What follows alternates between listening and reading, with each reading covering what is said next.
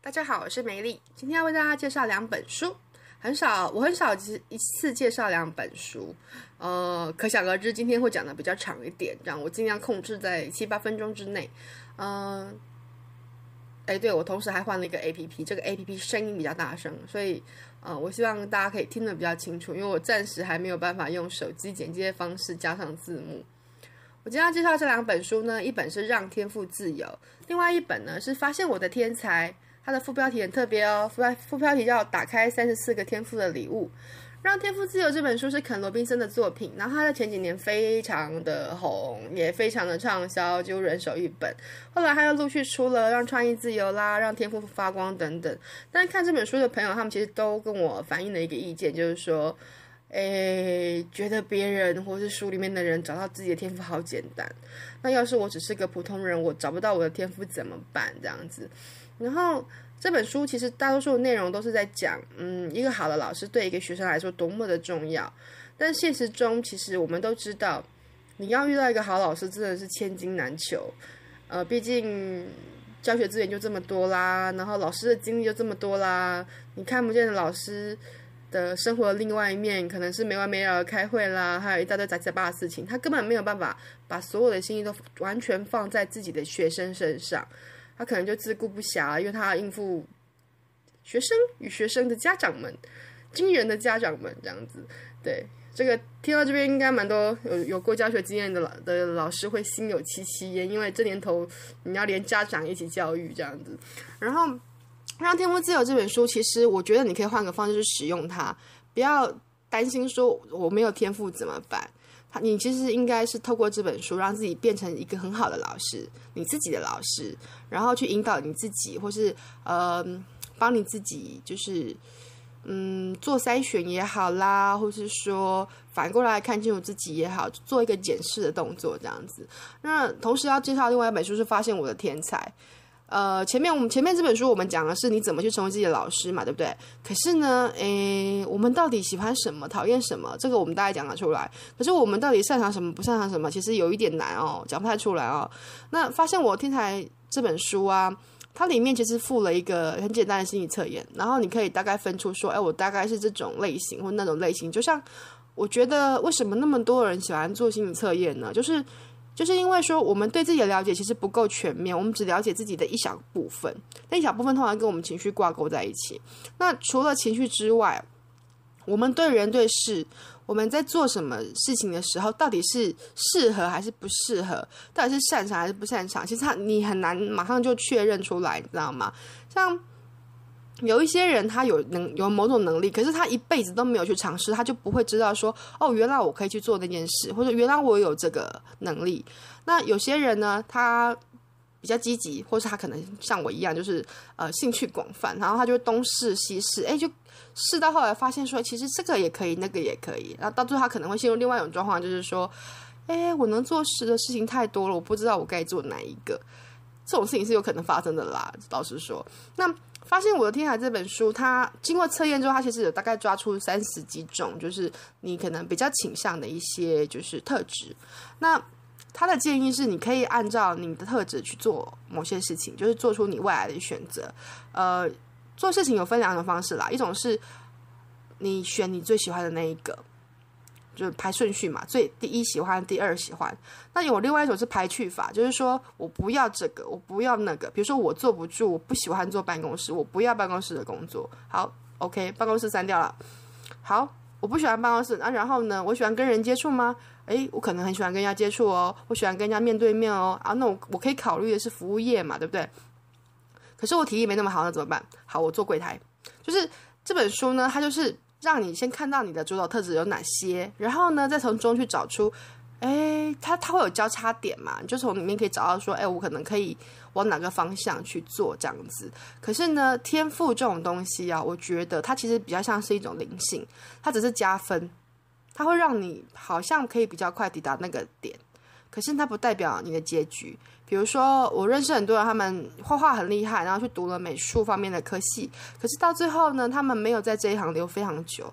然后好比说，我自己是写作的人，我也认识一些，嗯，文笔真的非常好，然后就超级会写故事的人。可是他可能写了一两年之后，他觉得他可能觉得他的付出得不到他想要的那个回馈，或者说他可能人生有其他转折，他就走了，他就消失了。然后你这辈子再也找不到这个作者写的书。我相信应该 有一些人有这种经验啦，就是说这个人这么厉害，为什么就只有这一本，或者说他为什么就不见了这样子？那这种事情是有可能发生的。那最后坚持下来是谁？你知道吗？都是那些说天赋呢有一点点，说说天才呢没有没有那种东西。对，可是呢，说坚持呢，好像有那么一点，更多的是半推半就，不知不觉就一路做下来了。那这种人最后留下来了，所以我会觉得说，呃，当你不知道该做什么的时候，也许试着去找到你的天赋是一种方法。但是如果你真的没有天赋，那你要看你的学习能力好不好啦，你有没有耐心啦，你愿不愿意学习啦。说真的，没有什么东西挡得住愿意学习的人。可是如果你不愿意学习，就会变伤仲永。或是我们常讲的小时了了，大未必佳嘛。那如果你愿意努力的话，诶，我们只要稍微稍微去找一下，去测试一下，我们也许适合 A 或适合 B，那你可能就会找到自己人生要的答案。对，所以这两本书，一本是让天赋自由，我们成为自己最好的老师；一本是发现我的天才，嘿，我们透过测验发现我们可能比较擅长哪方面的东西，或者说我们可能比较倾向哪边。那这两本书加在一起，我觉得呢，它会让你的人生找找到一条新的道路。呃，我之所以会特别去介绍这一本旧书哦，不是因为它旧，也不是因为它有再版过这样，而是说，因为我国中毕业就因为家里的关系出来工作，我那时候在纺织厂打工，每天在那边验布这样子，要看很多很多的布料品质这样，然后。然后那时候我还谈了一场恋爱呢，你知道，高中生的恋爱永远都是很轰轰烈烈的这样。然后失恋之后，我有一次去逛书店，然后我觉得我突然才突然发现说，为什么我忘记要看书了？明明有这么多现成的智慧在那里，而且它很便宜，对，它比那个几万块的课程便宜，然后它也比我就是实际上去跌倒摔跤得来的教训便宜，那为什么我不看书呢？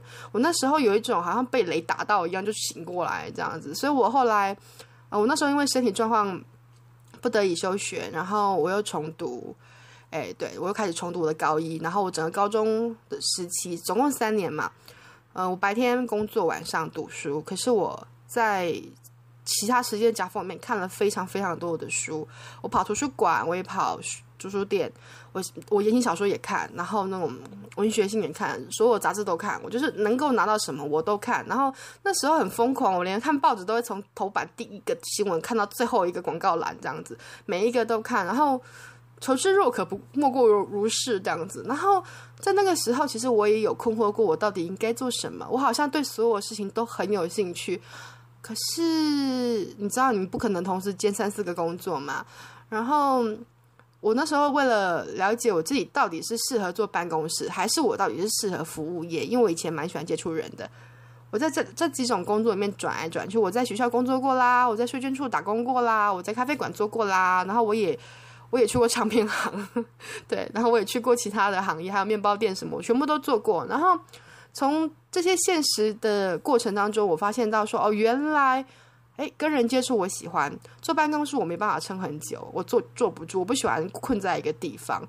对，但是那时候的我大概想不到，我可能呃，就是三十几岁的时候是宅到可以半个月、一个月不出门的这种状态，这样我那时候是想不到啦，这样。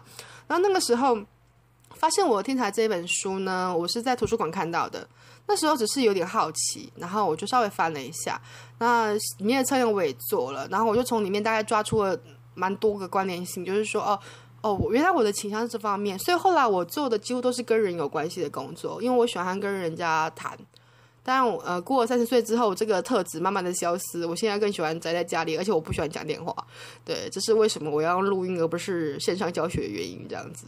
对，然后我觉得这本书帮助我非常多，不管你是一个兴趣超级广泛。还是一个兴趣非常少的人，非常寡淡的人。我想这一本书应该都可以帮助你，呃，了解另外一方面的自己。然后让天赋自由呢，它，嗯，它是一本比较类似激励你的书，就是说，嗯、你要自我启发，或你要找到你自己，或者你要肯定你自己。我觉得你可以可以好好的读透这一本书。那发现我天才呢，就比较实用一点这样子。那这两本书我很建议大家搭配使用。你会发现其实路还蛮宽广的嘛。哪怕社会变化的很快，其实有一些行业永远永远都在，只要是它跟人有关，所有的商业都，所有商业跟职业都在于满足个人或是群体。所以不用担心太多，哪怕现在你可能呃工作上不是很顺利啦，或是说前途茫茫，不知道毕业后该怎么办呐、或者说一直卡着想要逃避毕业这件事情，然后延毕也好，或者是读不完的研究所，呃，会有很多有很多事情让我们犹豫去面对未来，或是面对自己要面对的现实。然后，如果你可以知道你自己喜欢什么、讨厌什么、适合什么、不要什么。我想你会更贴近你自己，更了解你自己。那你这样子要找到自己的路就更容易一点。好，以上。